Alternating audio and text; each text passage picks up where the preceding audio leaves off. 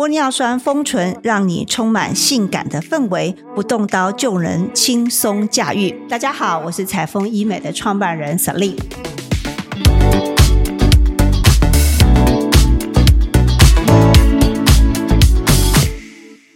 很开心，今天我们请到台中荣总医美中心以及林心医院彩丰美容中心翁玉金翁医师翁主任来到我们的节目。大家好，大家好，翁医师啊，你知道我之前在法国念书的时候。我们常常在看到很多人在做完美的彩妆之后，那个彩妆师啊，会很轻松的在他的唇部的啊旁边，尤其是在右唇旁边点一颗痣。他认为这样点一颗痣啊，会带出这个带纹的感觉。可是一个岁月的流逝，你就会发现嘴唇越来越薄了，薄到好像口红都省了，甚至呢，你擦了口红，有的还会流出那个唇线以外，哈，会有。晕染的感觉，到底这样的一个唇部，我们应该怎么样的方式来做治疗，给我们拥有一个性感的双唇？应该都有调查过，就是很多女生呢，她蛮在意嘴唇，嘴唇的一个饱和度、丰满的一个程度，这是一个吸引异性的一个象征啦。是，呃，我们都知道说，随着岁月流失，一些垂直的一些纹路啊就出来了，然后呢，唇体会变得变薄，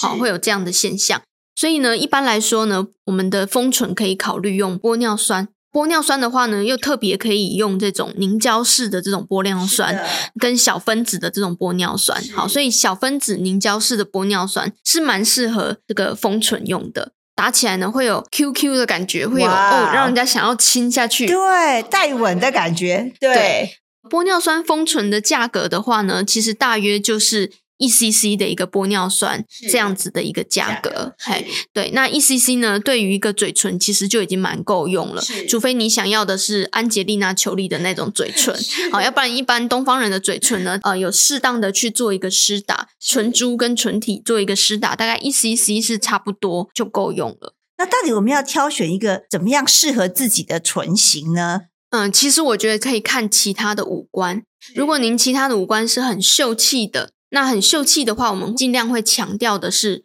唇珠的一个丰满，唇珠跟唇体的一个交界的地方也会帮你做一点修饰，自然的立体的唇线，对，自然立体的，像我们讲的菱角嘴啊这种。但是有些人他的五官是很大气的，他是很像西方人啊，眼睛大大的，鼻子直直挺挺的，很深邃的。那这种或许他就会需要唇体多一些饱满度的这样子的一个唇型。所以呢，我会建议要配合他的整个的一个五官、整个人的气质去做一个沟通，然后跟调整。那我们在做玻尿酸封唇有没有需要一些恢复期啊？到底需要多久呢？还有我们怎么样维持这个唇体的饱满？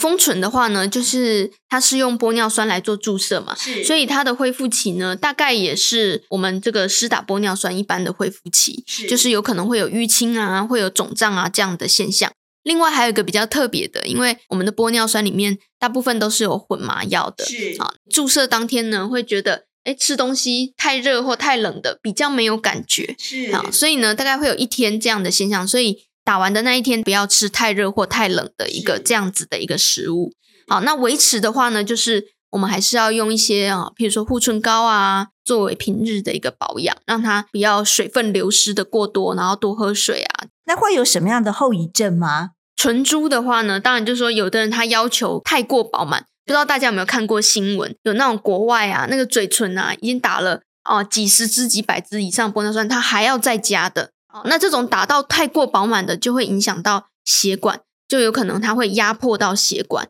哦，它打太多了，那这个血流就会没有办法供应过去，所以甚至会有坏死这样的一个可能存在。所以任何东西都是过犹不及。我们应该不会把我们的唇部打得像香肠一样肿胀。当然，大部分的人不会打到太过的饱满呐，哈。那所以呢，一般来说，我们回去要注意的事项就是，一天内尽量不要吃过冷或者是过热这样子的一个食物，要配合医师，好看有没有一天的一个预防性的抗生素做一个使用。如果有开立，就一定要服用。